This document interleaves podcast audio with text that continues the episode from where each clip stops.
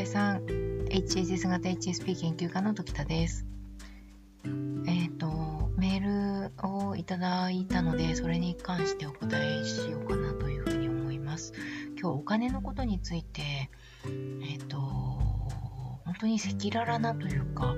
メールをいただきましてどこまで読んでいいのかわからないんですけれどもまず書いてくださったのはあのホームページのですね画面が切り替わるたびに出てくる言葉があの自分のこの気持ちの内側を表していて驚きましたっていうことを書いてくださったんですね。あれは本当にあの、えーと、私一人の力ではあのホームページを作ることは思いつかなかったっていうのが正直なところでホームページを制作してくださった方っていうのはあの講座の受講生さん修了生さんなんですねあのプランプランしてくださったっていう感じですかねで時田さんの言っているそのメモみたいなのをちょろちょろこう渡しながらこう打ち合わせをホームページどんな風にするかっていう打ち合わせをしてた時期があってその時に何だろうな何を捉えたのかちょっと覚えてないんですけれども彼女がこのちょこちょこ書いてるメモがいいんじゃないかって言い出したんですね。これ、あの、なんだろう、ただのメモとして、えっ、ー、と、置いとくのはもったいないだったかな。なんか、そんな風なことだったんで、いや、これ、あの、画面に載せましょうよ。そしたらいいかもしれませんっていう、なんか彼女にはおそらくなんか、ホームページを作ってる人ならではのイメージがあったんだと思うんですけど、それであのページを、まあ、あの作ってくれるように制作会社制作をしてくださる方にこう投げてくださってっていうような形で時間を置いて画面が切り替わるようにしてるんですけどただあのちょっと文字が小さい画面とかもあってですねなかなかちょっと全部読み切れないっていう話もあるのでどこかであのまた、えーと、買いたいなと思いながらもえっ、ー、と確かに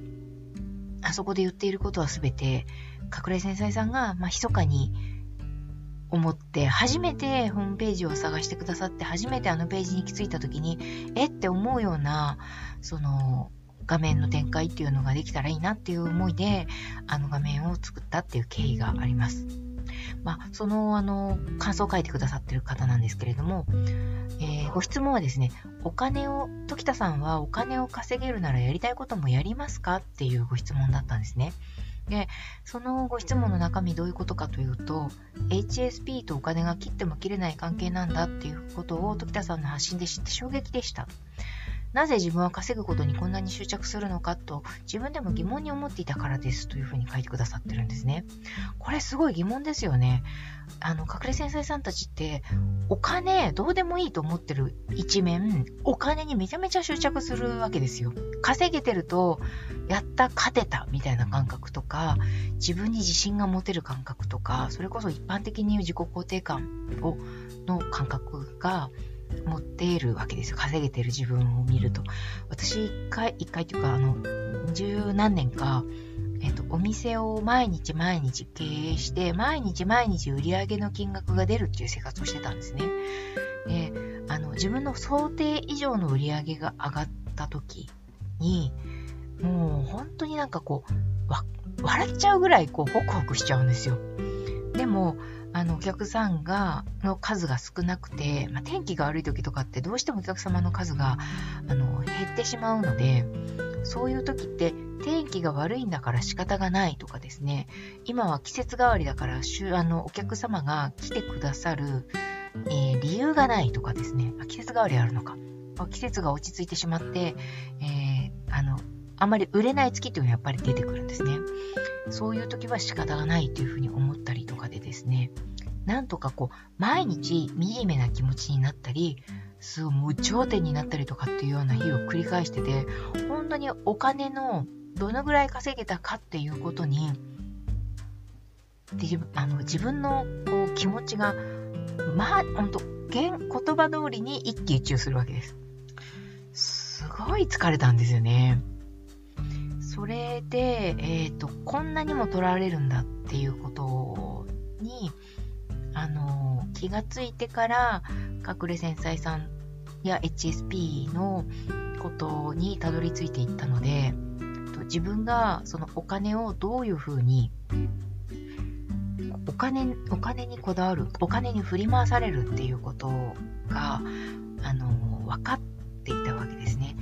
振り回されることが分かってるからもう稼ぐしかない。じゃあ稼ごうみたいな風にこうバーッと稼ぐっていう方向には振り切ってとにかく金の亡者みたいにはあの行動をですねもうためらわずにガンガン稼ぐっていう時期をがあったりするわけですね。えっ、ー、とそんなことを読みながらこのメールを読みながら、えー、考えました思い出しました。それで、えっ、と、ご質問の内容に、お金を稼げるならやりたくないこともやりますか？ということなんですけれども、えっ、ー、と、場合によります。やりたくないことをやらないと稼げない。これをやらないと自分が自分のことを嫌いになってしまうとか、今も、あの、今やらないと、えっ、ー、と、マイナス要素が大きいなっていうふうに思った時は、あの、振り切って、お金を稼ぐっていうことをのためにやりたくないことをやります。えっ、ー、と、本を書書いたら、それがやっぱり売れてほしいので、あの、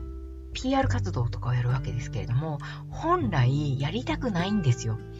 本来は、あの、本が出たらもうそれがただ単に売れてくれればいいやって心の中で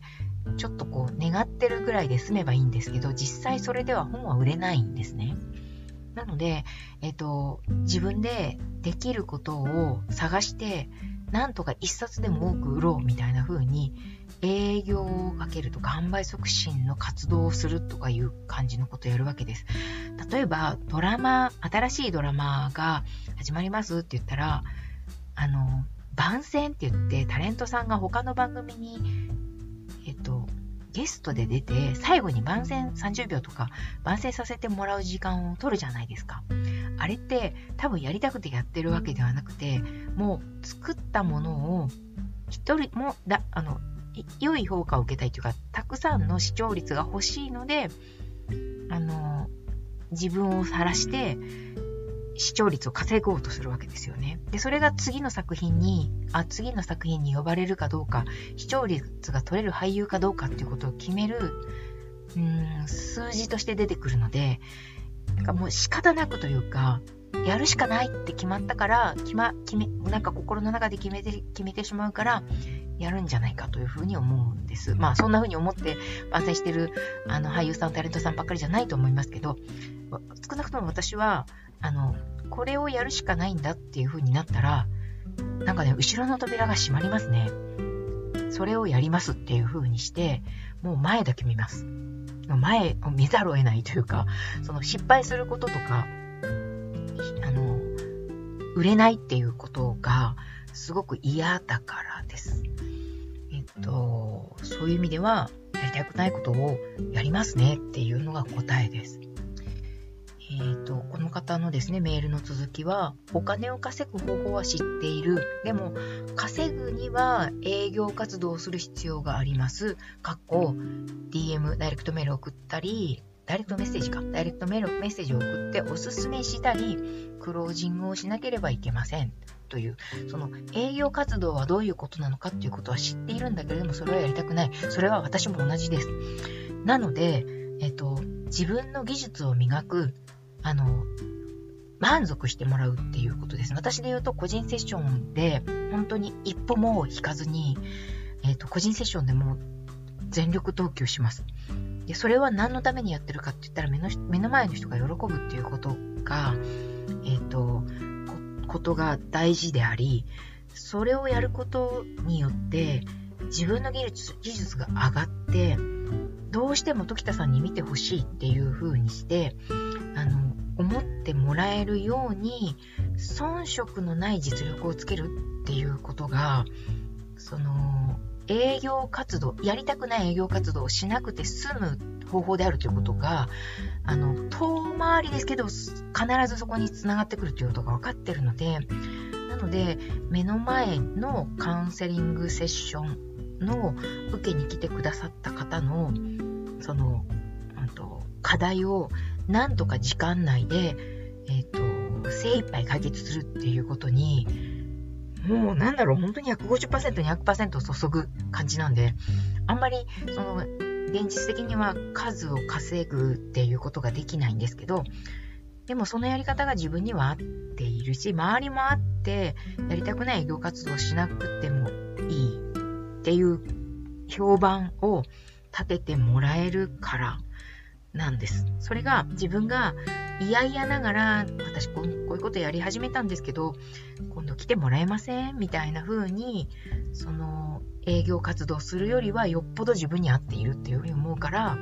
それを、えー、ちょっとは営業活動しますけれども、それを上回る別の方法で、あの、ぜひともセッションをしてほしいっていうふうに言われるように力をつけるっていうことをやっているっていうのが、ここ何年かずっとやってきてることですし、もしかしたら、あの、新入社員で働き始めた頃から蓄積してきた自分なりのスキルなんじゃないかなっていうふうに思うんですね。なんか、うん、どうでしょう。こんな感じでやっております。えー、今日はお金と HSS 型 HSP 隠れ繊細さんとの関係について少しお話ししてみました。どうだったでしょうか、えー、思うところあるかもしれませんし、ご質問ありましたら、メルマガの返信で、えー、ご質問をいただければお答えできる範囲でさせていただきます。個人的なご質問はちょっと難しいんですけれども、皆さんが聞いて参考になりそうなことには、ポッドキャストでお答えするということをさせていただきますので、よろしくお願いします。では、さようなら。